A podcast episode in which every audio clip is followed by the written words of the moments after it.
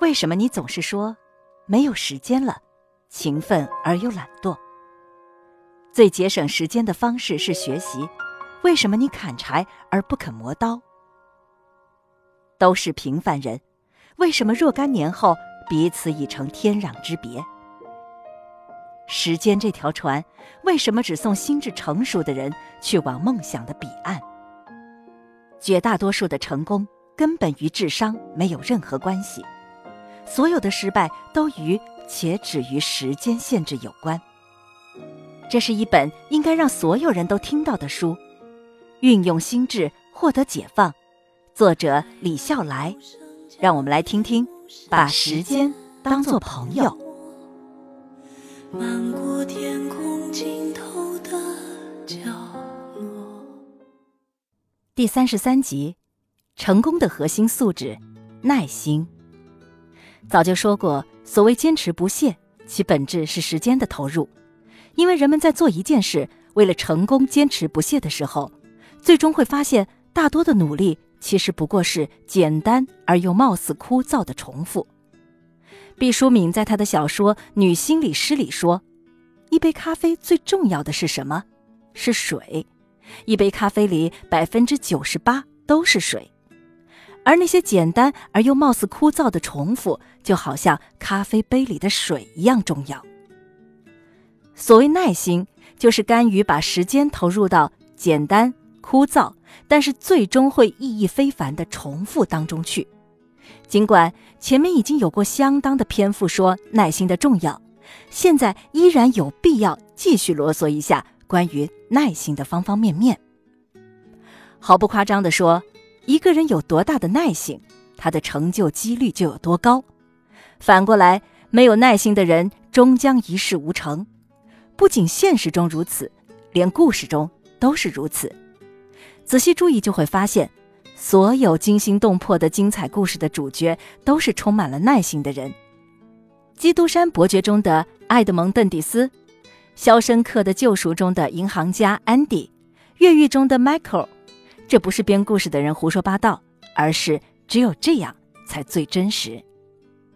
懒惰是缺乏耐心而不愿投入时间精力去做任何事情；短视是缺乏耐心而不能运用心智去展望未来；草率是缺乏耐心而不愿投入时间精力去认真的调查研究；肤浅是缺乏耐心而不能运用心智深入思考。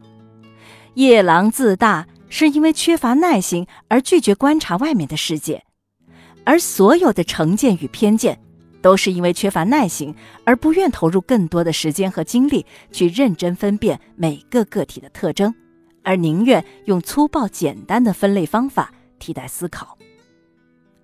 我个人真正清醒地体会到耐心的好处，是做老师的这个行当两年之后，由于课堂上常常有几百人。学生的年龄层次跨越太大，十六岁的、二十六岁的，一直到三十六岁的，并且知识背景有着天壤之别，所以自己在台上说出来的每句话都可能被理解为许多个版本。讲的课多了，就经常会有一些学生在课间或者课后电邮来与我讨论一些我在课堂上提到的话题，偶尔。我发现我的一些话被理解到格外扭曲的地步，这样的时候，没经验的我往往就会火冒三丈，暗恨并且暗骂那些人实在是智力低下。少数的时候遇到曲解我的学生一些纠缠，甚至需要克制才可以不发火，但估计表情早就扭曲了。有一次我在网上看到一个签名是这么写的：“我按我的想法写，你用你的智力读。”千万别认为我有误导你的兴趣，非要认为自己被误导了的智力半残者，对不住您了。觉得太有道理了，觉得自己没机会与那些曲解我的人这样说，实在是太可惜。有些道理是突然醒悟的，在此之前需要时间。突然有一天，我惊醒了，发现自己原本的态度和想法是不对的。就算是我的某些话被曲解，并且确实是那些少数学生自己的问题，那也不意味着我不可以多做一点工作，提前想办法避免那些话再次出现被误解的情况。我只要多一点点的耐心就好，分析一下他们为什么会那么想，而后做出相应的修正和补充。有时候多一点点的耐心，并不意味着要多花费太多的时间，甚至可能只是举手之劳而已。于是，我的想法改变了我的态度。每当我的话被曲解的时候，我就尝试着把自己的不耐烦先放到一边。没过多久。就开始没有任何不耐烦的感觉了，然后再冷静想想，想法改变了态度，而态度反过来会改变看法。耐心一点一点的投入，最终的结果是，我发现过去是我太过肤浅、太过粗暴。我发现过去的一些想法不再像过去认为的那样全面完整，那我就去补充。过去的一些想法不再像过去认为的那样逻辑清晰，那我。就去修正，再次体会到教是最好的学习方法。我多对学生耐心一点，最终竟然是自己收获的更多。耐心究竟从何而来呢？首先，所有的耐心都来自于了解。有个马拉松运动员叫山田本一，似乎能够告诉我们答案。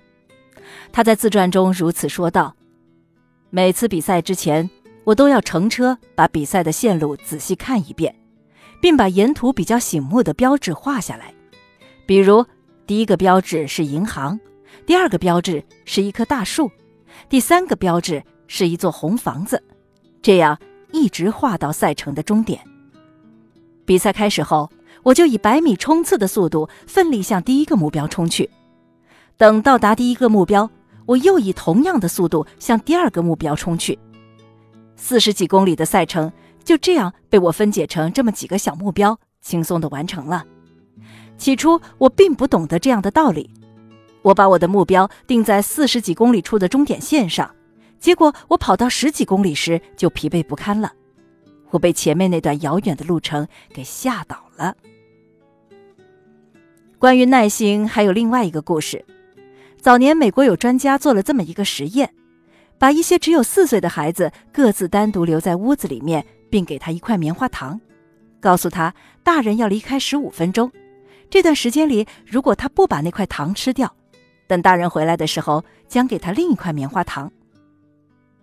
十五分钟的时间对一个四岁的孩子来说是那么漫长，那块棉花糖的引诱力是如此的大。研究发现，如果可以忍着不把棉花糖吃掉的孩子，长大以后。大多数人都成为了成功的人士，而急着把棉花糖吃掉的孩子，长大以后大都成就平平。这个故事的关键并不在于最后有多少孩子长成了成功人士，关键在于告诉我们，四岁的时候，每个人的耐心程度竟然就已经大不同了。也许耐心是天生的，尽管我个人并不相信。更可能的解释是。每个人天生的耐心程度大致相同，只不过来自于周遭环境以及身边成年人的行为模式等等的因素，短短四年的影响，已经使孩子们的耐心程度千差万别。如果说人与人之间千差万别，那么这个例子告诉我们，四岁的时候就有了明显的不同。我自己就不是个天生很有耐心的人。但多多少少在一些方面显得比周围的人有更多的耐性，也因此收获颇多。仔细回想，这跟我很小的时候学弹吉他有相当大的关系。感谢我的父亲，在我十一岁的生日那天送给我一把木吉他。尽管最终弹的也不是很好，但是那样的练琴经历告诉我，哪怕为了弹会弹好一个小节，都可能要练上几十遍。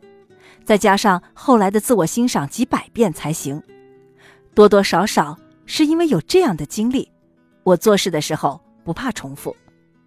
如果说天分是那百分之二的咖啡粉末，也需要那百分之九十八的重复作为水，才可能成为一杯清香的咖啡。